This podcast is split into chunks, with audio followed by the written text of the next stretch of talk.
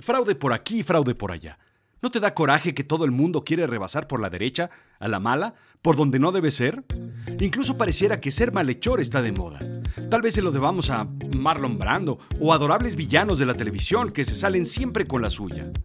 La cosa es que es un mal que se extiende por todos lados. Ya no hay ética. Son historias de crimen y castigo. Yo soy Rodrigo Job y yo te cuento. Ah, sí, y esto es Azul Chiclamino, la realidad de lo absurdo.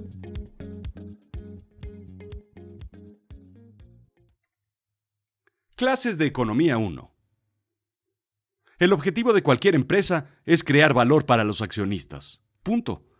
Una empresa crea valor cuando la rentabilidad para los accionistas es mayor al costo de las acciones. Cuando el capital se comporta mejor que en otra inversión como otro negocio, empresa y por supuesto el banco. Es tener un peso, levantarlo temprano, bañarlo, ponerle su corbatita y sus zapatitos bien lustrados y mandarlo Quiero decir, ponerlo a trabajar. Un peso que se mueve es un peso que genera más que uno que se queda en el colchón. Al igual que tú. Tú eres tu empresa. Ponte a trabajar desde temprano, incrementa tu valor y el accionista totalitario, que también eres tú, estará contentísimo del retorno. ¿Me sigues? Los recursos de la nación, por ejemplo, deben ponerse a trabajar de igual manera y de forma eficiente concesiones a radiofrecuencias, minas, tierra y campo, puertos, hacen que empresarios generen ingresos y el socio, el Estado, tú o yo, estaremos felices de que esos bienes generen incrementando el valor. El país se mueve y así, mis queridos amigos, es como se mueve la economía de las empresas, de los países y del mundo. Pero ¿qué pasa cuando tus recursos o los recursos de la nación son manejados de forma, digamos, ineficiente, irresponsable o fraudulenta? Le pasó a mi tío Pelayo, que invirtió todo su capital en una empresa de reciclaje de aire de llantas. Tiempo después se enteró que en ningún otro país del mundo es necesario cambiar cada 5.000 kilómetros el aire de las llantas de los vehículos por aire fresco. Perdió todo su dinero. Así es que me puse a leer. Me encontré con algo fantástico. Bueno, no era fantástico, pero pues me resultó muy interesante. Resulta ser que, en ocasiones, los economistas se aburren de estar sentados arrastrando el lápiz y necesitan hacer otra cosa. Analizar, por ejemplo, el crimen.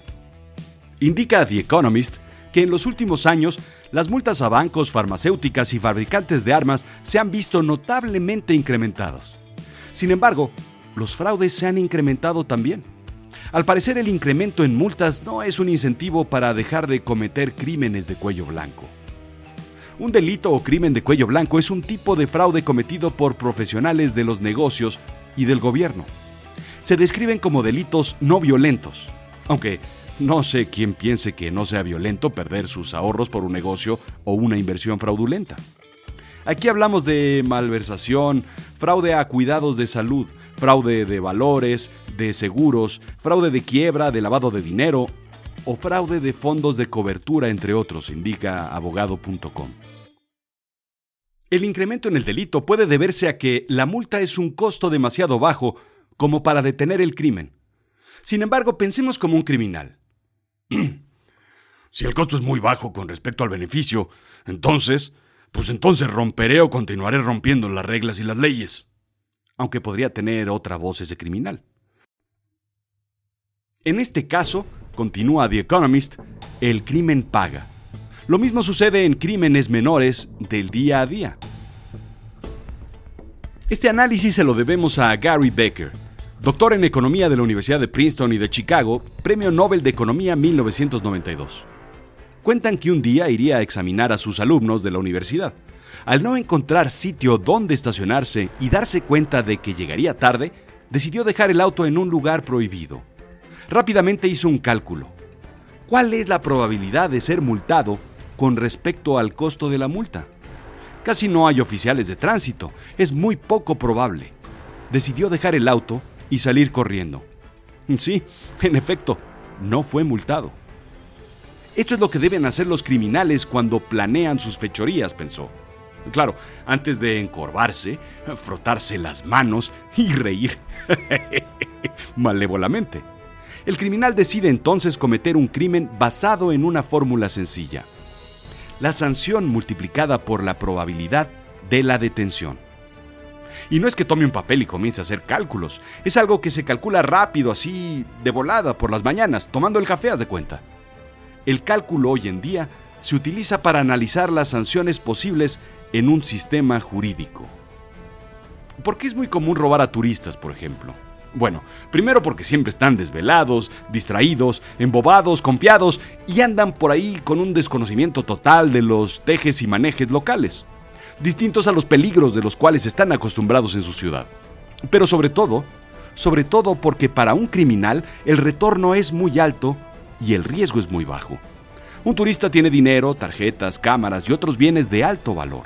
El turista tiene una necesidad y un aprecio muy alto por esos bienes. Sin embargo, su mayor bien es el tiempo, el cual no quiere perder denunciando al criminal. El criminal tiene muy bajas probabilidades de ser capturado al no haber denuncia. ¿Me sigues? ¿Qué pasa con nuestra clase política? ¿Qué pasa en países como en Latinoamérica, en donde un servidor público, un gobernador, un diputado, un senador o incluso un presidente, se encuentra con un entorno en el que la sanción es mínima y la probabilidad de detención cercana a cero? La única razón para no cometer un crimen recae totalmente en la ética, y de esa, de esa andamos muy escasos. Lo mismo sucede en otros países, ¿no crees que no lo sé? ¿Y los empresarios? Samuel W. Buell, profesor de Derecho de la Universidad de Duke, fiscal del caso Enron, explica a través del Harvard Business Review que la mayoría de los casos de cuello blanco se desmoronan si el acusado no sabía que estaba realizando un fraude. Aplican pues el caso de ¿Yo? No, pues yo ni sabía. ¿A poco no se vale? A mí me dijo mi abogado que sí, y el contador me lo aprobó. No, pues está bien que lo prohíban, pero la cosa es que todos lo sepamos. ¿Que no? Nuevamente, la fiscalía solamente va por los casos muy probables de ganar. La probabilidad de ser atrapado es muy baja, por lo que el empresario comete el crimen. ¿Qué hay con las sentencias entonces? La lógica dice que si se incrementan las sentencias, se reduciría la incidencia del crimen. ¿Es correcto? Si robar un millón de dólares me dan un año de cárcel, tal vez lo robaría. Si me dieran cinco, lo pensaría. Si me dieran 20, con gran seguridad no lo haría. Sin embargo, esa es la prueba perfecta de que no soy un criminal. Un análisis hecho por Steven Durlaff de la Universidad de Wisconsin y Daniel Nagin de Carnegie Mellon encontraron poca evidencia de que los criminales respondieran a sentencias más severas y mucho más sólida evidencia de que aumentar la certeza del castigo disuadiera el crimen. Otro estudio realizado por Giovanni Mastroboni de la Universidad de Essex presentado al Royal Economic Society provee más información. Los criminales valoran el futuro, pero no como una persona normal. Sentencias más fuertes funcionan mejor, pero solo hasta cierto punto. Los economistas encontraron el momento perfecto para hacer un análisis. Un buen día, en 2006, los italianos dejaron salir a muchos criminales a la calle. Y no, no estoy hablando de las 6 de la tarde en Palacio Nacional o Cámara de Senadores. No, no, no, no, no, no. Decidieron abrir las puertas de sus cárceles y liberar a una tercera parte de la población con solo una advertencia. Si fueran sorprendidos infringiendo la ley nuevamente, su sentencia no cumplida se agregaría a una nueva sentencia. Los resultados fueron los siguientes. 1. Las sentencias más largas podrían funcionar mejor para disuadir el delito de cuello blanco, pero no los delitos de droga. Hay un factor de educación de por medio. 2.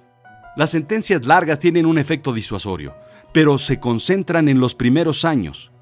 Tener que cumplir 10 años más 10 años adicionales por reincidir es menos efectivo que los 10 que traías con 5 adicionales por reincidir. ¿Qué volé? Así es que la fórmula está escrita.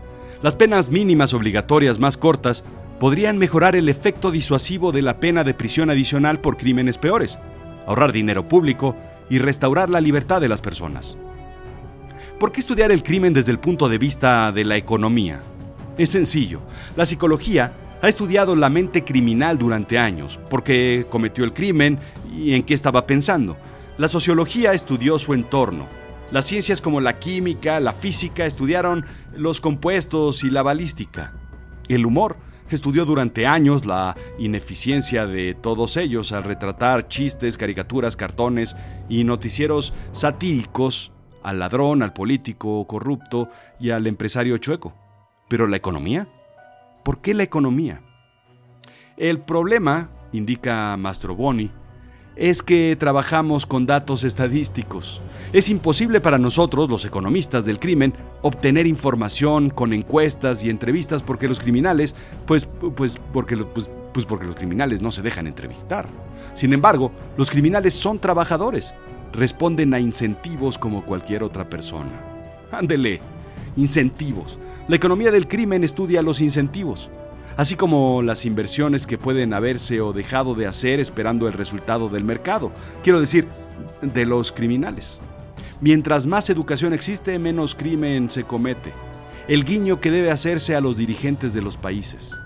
¿Qué relación existe entre la incidencia criminal y la resolución de las investigaciones? Al final son cálculos que arrojan teorías que se verán implementadas en el correcto diseño de leyes. Lo cierto es que es necesario, muy necesario, combatir esta problemática. Es un mal tan común, te es cotidiano. Alguna vez escuché, ese dinerito es parte de mi sueldo, amigo. Es, eh, llámalo, pues, como un bono. Siempre ha funcionado así, este puesto, ese trabajo, esa posición. Los que estuvieron antes tuvieron ese bono. Los que estarán mañana, cuando yo me vaya, lo tendrán. Hoy, hoy me toca a mí, así es que, pues, pues así funciona. El discurso absurdo es la tonalidad azul que se aleja del chiclamino y se pega casi casi al matiz del negro y no me lo creo. Es el color del absurdo. ¿Por qué viene en aumento? Creo yo que porque esas conversaciones las escuchan los niños y ellos se creen que es normal. ¿La solución? Sí, está en el ajuste correcto de las penas, gracias a las ecuaciones que estos economistas del crimen están haciendo. Pero sobre todo, es un tema de educación, de formación ética y de no corromper el bien más valioso de la nación, los niños. ¿No crees? Esto fue Azul Chiclamino, la realidad de lo absurdo. Yo soy Rodrigo Job. Visítame en azulchiclamino.com, dale like, déjame saber qué hacemos bien y qué hacemos mal. Hagamos de Azul Chiclamino un foro de reflexión, de ideas, de comunicación. Cuéntame qué piensas. Sígueme en Instagram, sígueme en Facebook, sígueme en YouTube, sígueme en todas las plataformas de redes sociales como Twitter. Aquí estoy para contestarte. Gracias.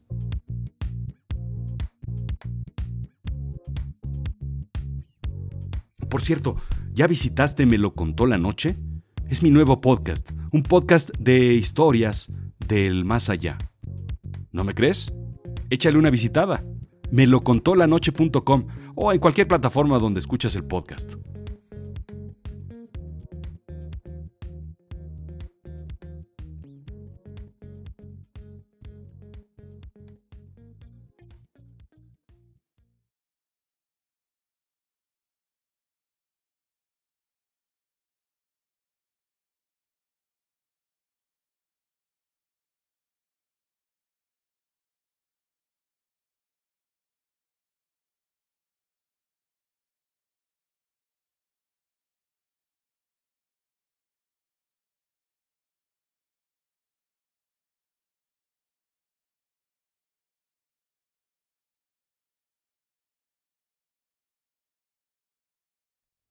Vienes conmigo, buscando soluciones. Y no me digas que lo que me propones es justicia, porque no lo es. Vienes aquí sin mostrarme respeto, justo hoy. Voy a hacerte una oferta que no podrás rechazar. Vas a tomar tu mochila, vas a tomar tu lonchera y vas a ir al kinder como quedamos ayer, justo antes de que fueras a dormir.